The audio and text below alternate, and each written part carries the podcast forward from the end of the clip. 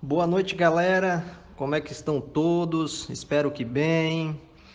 Momento difícil aí, de grandes mudanças, principalmente nos estudos.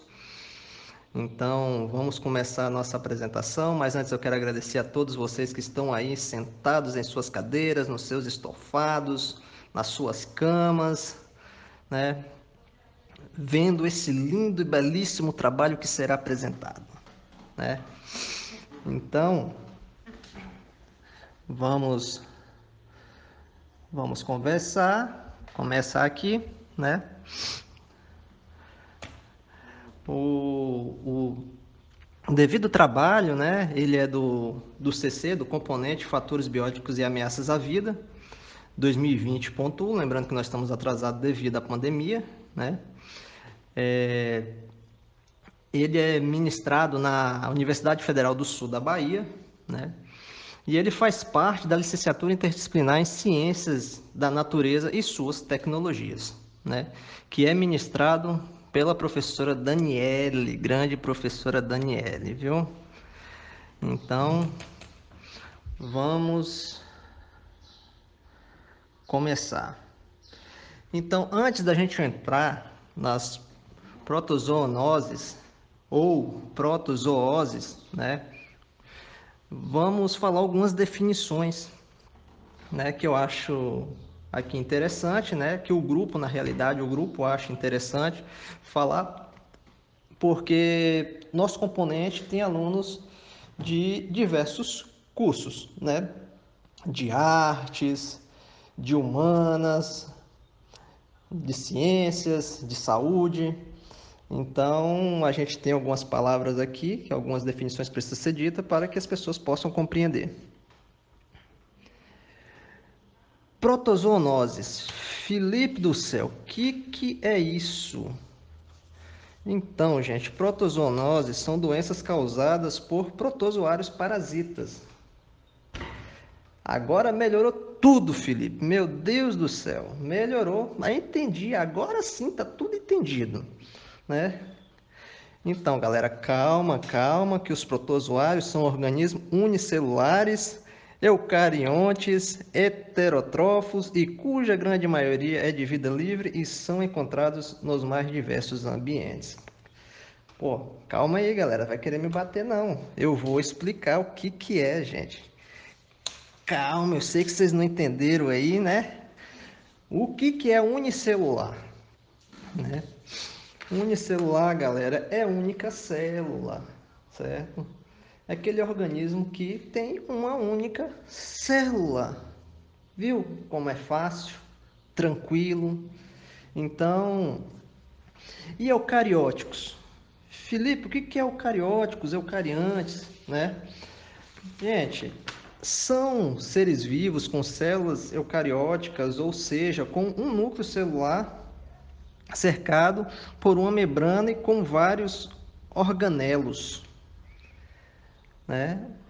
As células eucariantes são aquelas que apresentam um núcleo delimitado por um envoltório nuclear.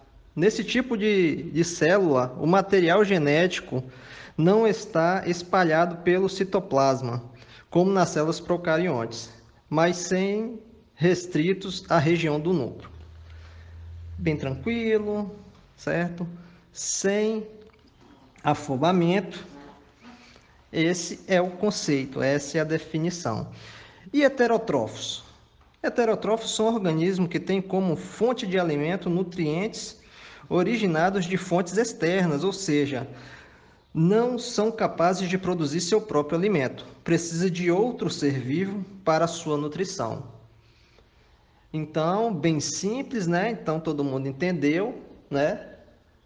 Nós, né, seres humanos, nós somos seres heterótrofos, né?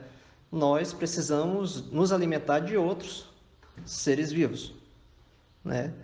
Então, seja, sei lá, plantas, outros animais, então nós não conseguimos produzir nosso próprio alimento. Nosso organismo não produz o próprio alimento. Nós precisamos de alimento que vem de locais externos, né? Então é esse o conceito, né? Então vamos lá. Parasitismo. Vamos falar aqui sobre parasitismo. Então, galera, o parasitismo acontece entre indivíduos de espécies diferentes. Tem uma relação íntima e duradoura e com certo grau de dependência metabólico, onde o hospedeiro fornece nutrientes e condições fisiológicas fisiológicas. E o parasita causa danos e raramente leva à morte, pois o parasita depende do hospedeiro para sobreviver, né, galera? Então, não há porquê ali o, o hospedeiro, o parasita matar o hospedeiro, né? Salvo em alguns casos, né, que pode acontecer. Como eu disse, raramente, não quer dizer que não irá acontecer. Eu acho que eu pulei, mas não tem problema. Então vamos falar aqui, ó, parasitologia agora. Né? As palavras bem parecidas, então eu, eu pulei ali, mas eu vou voltar. Parasitologia é a especialidade da biologia que estuda os parasitas, os seus hospedeiros e a relação entre eles. Então, é bem simples, tranquilo, né? É, é a especialidade da biologia que estuda, né? os parasitas e seus hospedeiros e a relação entre eles. Então, vamos passar para a próxima definição.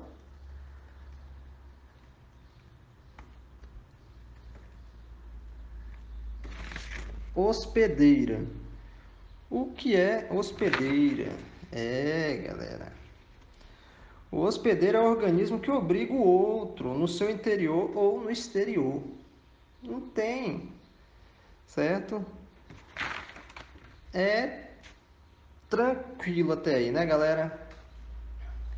E o parasita?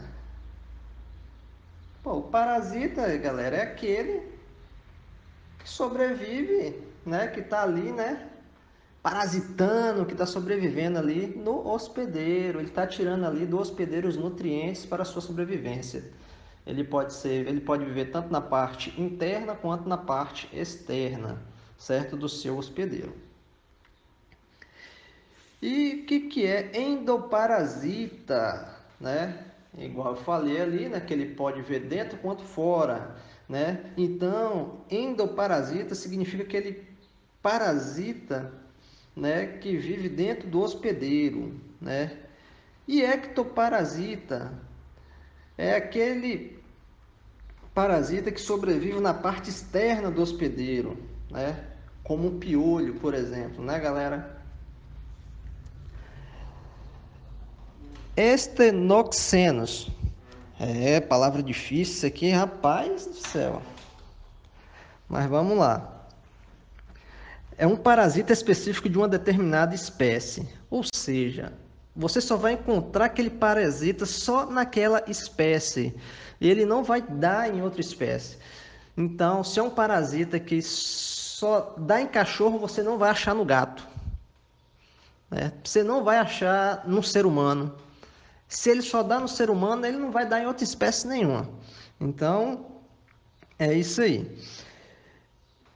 Eurixenos é o parasita que está presente em várias espécies ou certo. É um parasita que ele pode estar tanto em gato, cachorro, ser humano, certo? Então é bem fácil de distinguir. E o ciclo biológico, né? Então vamos falar um pouco sobre o ciclo biológico. Nós vamos começar falando do monoxeno, certo?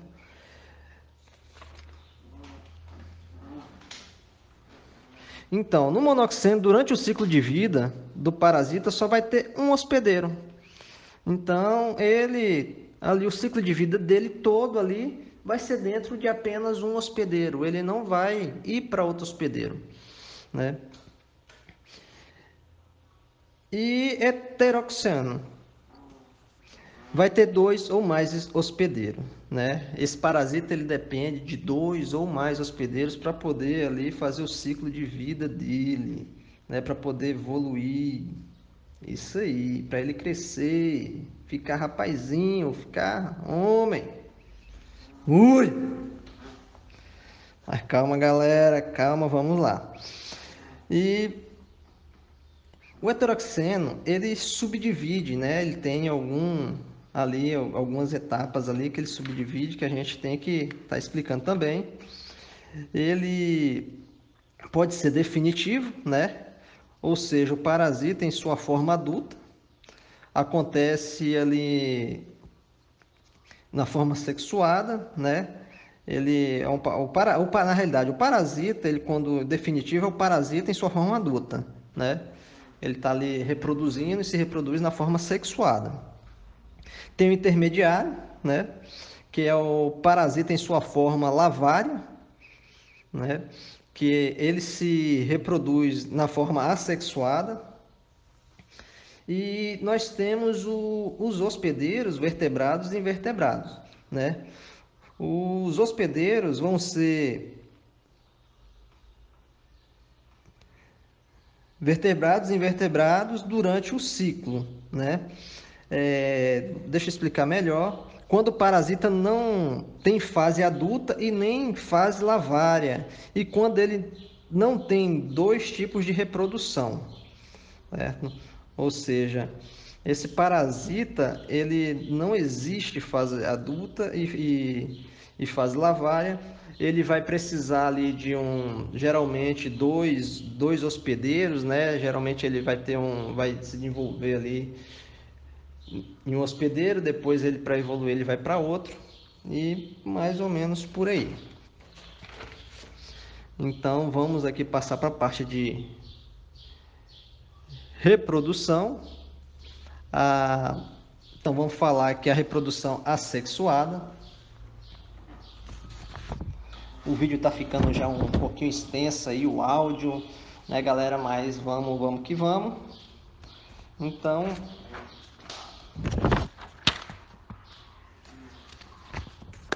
calma aí.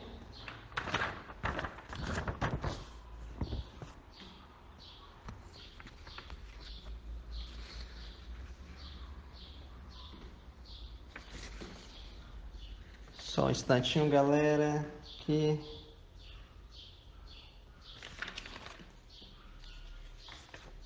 Deu PT aqui. Calma aí, tá quase dando PT.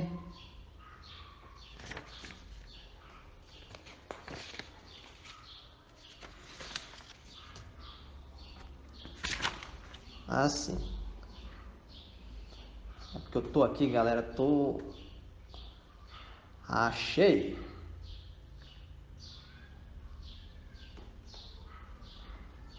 Então, galera, reprodução por fissão. Rapaz, mas que que é isso, Felipe? Por fissão, pelo amor de Deus, que negócio é esse? Rapaz, imagine você, certo? Tá lá, vê aquele protozoário, aquele negócio escandaloso, aí você pega lá pelos poderes de Grace, você pega a sua espada e vai lá e parte ele no meio. Acabei com ele. Ah, Olha a merda que você fez. É. Você lembra aí do. Como é que fala? Da Hidra? Corte uma cabeça e duas aparecerão no lugar? É, mais ou menos aí, meu amigo. A célula se divide em duas. Isso mesmo. Você foi lá, cortou, achou que ia acabar, surgiu dois. É, desse modelo aí. Desse jeito, e brotamento? É, o brotamento é simples, sabe aquela aquela erva lá, tal, que você planta lá no, no fundo do quintal, né? Aí chega o, os homens lá, né? Aí fala isso aqui, aí você fala não, isso aqui é brotou aí. É mais ou menos por aí mesmo, certo? Ou então você tá lá, você faz aquele enxerto lá e você vai ver lá que ele fala que aquele negócio brotou. Mas é isso aí, galera. É, na realidade, o brotamento ele ele simplesmente ele, ele brota, né? É como se fosse um, um ramo ali de um pé de árvore, né? Que brotou ali e nasceu um novo ali. Você tira aquele broto ali, certo? E a esquizogonia, que diabo é isso, pelo amor de Deus? Ah, você lembra da fissão? Você foi lá com a espada do poderes de igreja, você foi lá e pá! Cortou no meio, matei, matou nada, transformou em dois. Pois é. Aí você falou não, agora vai. Você se transforma lá em Goku, faz a Dikidama e solta lá na esquizogonia Aí você foi, foi, deu foi merda pior, certo? Foi muito pior. Porque aquilo ali, meu amigo, explodiu e voou para tudo que foi lado. E cada pedacinho daquilo lá nasceu um novo. É isso aí. Aquela célula, ela se desenvolve em vários. É um negócio bem, bem complicado. E sexuada, né? A sexuada tem por conjugação, né? Ocorre a fusão de duas células e o núcleo haploide de cada célula migra para outra. Os núcleos se fundem, as células parentais separam-se e cada núcleo se torna uma célula fertilizada. Né? E alguns protozoários também produzem por gametas, células sexuais haploides e durante a reprodução, dois gametas fundem-se para formar um zigoto diploide. É, se você não entendeu, abre aí o nosso nosso Google, certo? Que ele vai explicar para você. Então, galera, vamos ali para o próximo. E as formas evolutivas né? Formas evolutivas. Trafozoito. Rapaz, que nome bonito, hein? Trafozoito. Então, é Trafozoito, adulto ou formativa do protozoário, capaz de se alimentar, movimentar e se reproduzir. O cisto é, adota, no caso, ele, o protozoário adota essa forma quando o ambiente se torna desfavorável para a sobrevivência. Assim diminui o volume, perde organelas e forma uma casca resistente para sobreviver. Os gametas é, é a fase de reprodução né, de alguns protozoários. O cisto é o ciclo sexuado que ocorre apenas no trato gastrointestinal. Então vamos lá. E a movimentação? A movimentação ocorre algum, são pseudópodos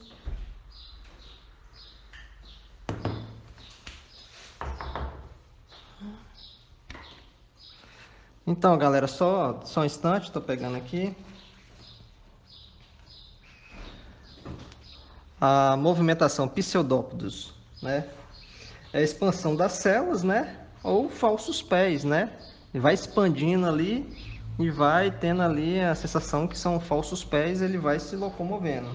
Os flagelos são estruturas que empurram a célula, né? Os cílios eles cobrem todo o organismo, pelo menos parte dele ali, onde que ele vai conseguir né, se movimentar. E nós temos também os microtubos. Os microtubos, deixa eu só pegar aqui. Para ser sincero, o, os microtubos, galera, eu não consegui, certo?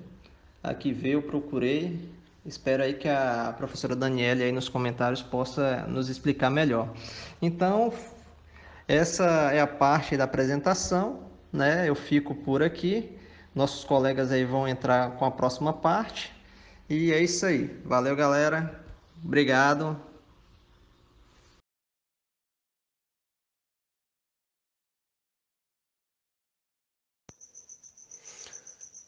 Vejamos a seguir alguns termos epidemiológicos importantes.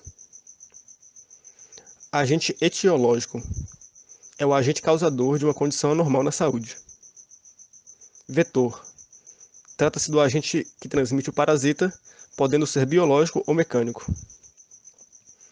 Hospedeiro intermediário. É o agente que abriga o parasita em sua fase juvenil.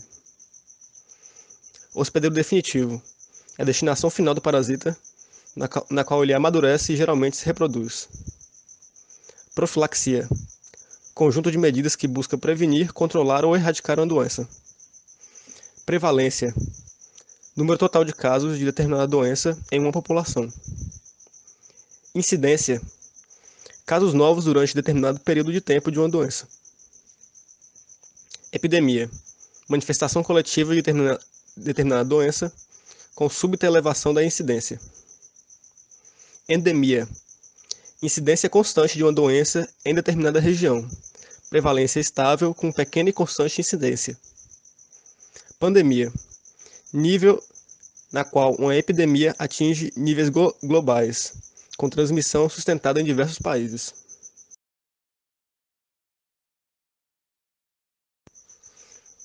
Principais doenças causadas por protozoários. Giardíase a giardíase é uma infecção do intestino delgado, causada pelo agente etiológico Giardia lamblia. É comum em todo o mundo, frequente em crianças e ocorre especialmente em regiões com baixos níveis de saneamento básico. A transmissão desse parasita ocorre através de cistos eliminados pelas fezes humanas. Podem ser transmitidos de forma indireta através de água e alimentos contaminados. A giardia não requer hospedeiro intermediário e apresenta duas formas, o cisto e o trofozoito. Após a ingestão do cisto, sua cápsula é aberta no meio ácido estomacal e os trofozoitos eclodem, prontos para colonizar o intestino.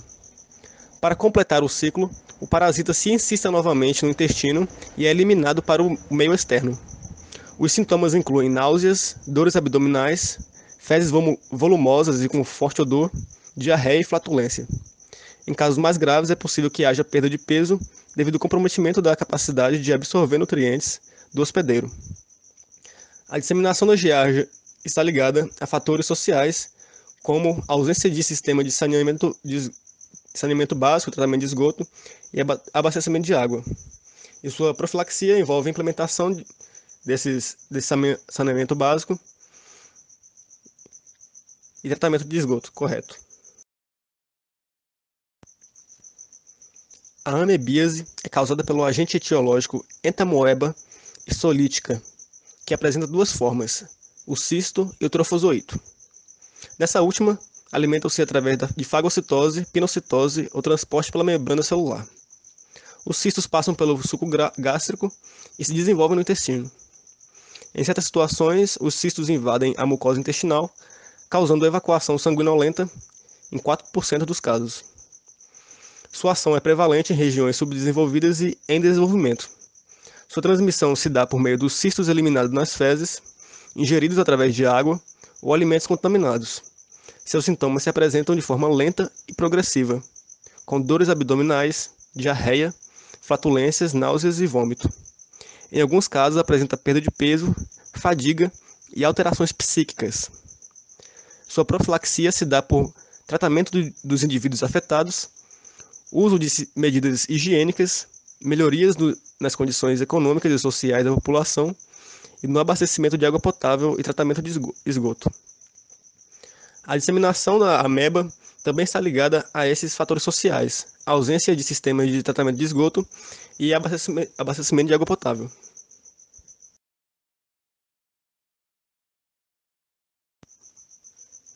Malária. Anualmente, cerca de 300 milhões de pessoas contraem a malária e cerca de 1 milhão e meio delas morrem. Trata-se de uma doença que possui relação com a humanidade que remete à antiguidade e está presente em cerca de 90 países, com prevalências diferentes em cada um. A malária é causada por quatro espécies do gênero Plasmodium.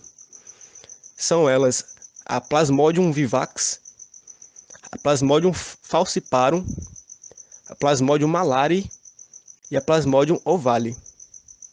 A gravidade da doença está relacionada com o tipo de espécie contaminante, sendo o Plasmodium falciparum responsável por cerca de 95% dos casos fatais. A malária é transmitida pela picada das fêmeas de mosquito do gênero Anopheles, que se alimentam do sangue e depositam ovos na água. Durante a picada, elas injetam saliva, onde estão os esporos infectantes. Eles migram para o fígado e se multiplicam. Os esporos resultantes vão parar na corrente sanguínea, onde penetram nas hemácias, rompendo-as, liberando para o plasma toxinas que causam reação imunológica, o que, por sua vez, provoca febre e sudorese. No Brasil, a principal espécie transmissora é o Anopheles darlingi, atualmente inexistente nas regiões urbanas e limitadas à Amazônia. O combate ao mosquito é impraticável, pois é uma importante espécie para o bom funcionamento do ecossistema florestal. Apesar disso, o tratamento da malária existe, é eficaz e gratuito, através do Sistema Único de Saúde brasileiro. Uma grande quantidade de indivíduos moradores das regiões amazônicas contraem a malária desde a infância e adquirem certa imunidade, não apresentando sintomas mesmo estando infectados. Apesar de assintomáticos, possuem o parasita e são capazes de infectar novos mosquitos, que futuramente irão infectar outros seres humanos. Existem também estudos que fazem a correlação do desmatamento da Amazônia com o surto de malária, pois a perda do habitat do mosquito, vetor da doença, favorece o contato do mesmo com as populações humanas.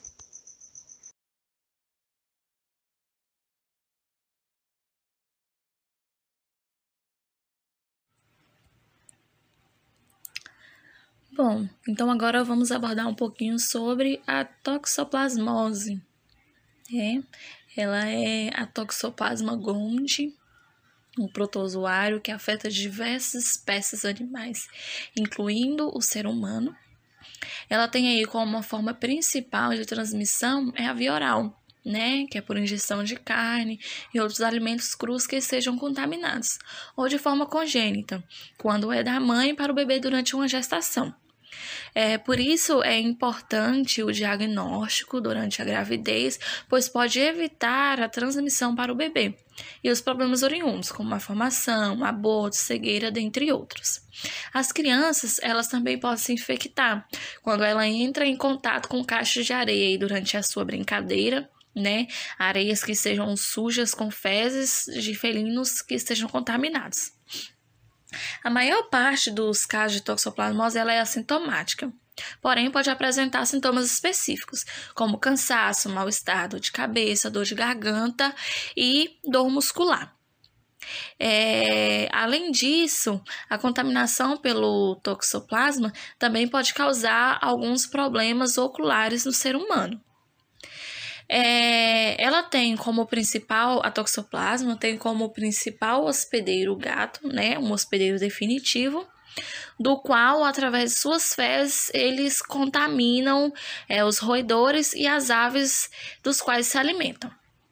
É, ao se alimentar de presas contaminadas, outros gatos se contaminam. De que forma? Olha só que interessante. Os ratos contaminados, ele perde o medo instintivo dos felinos, porque o parasita ele manipula o comportamento do roedor. Então o roedor ele perde esse medo, é, se aproximando do, do felino, se aproximando do gato, e aí consequentemente ele se torna uma presa fácil. Se alimentando deste, deste roedor contaminado, o gato ele também se contamina.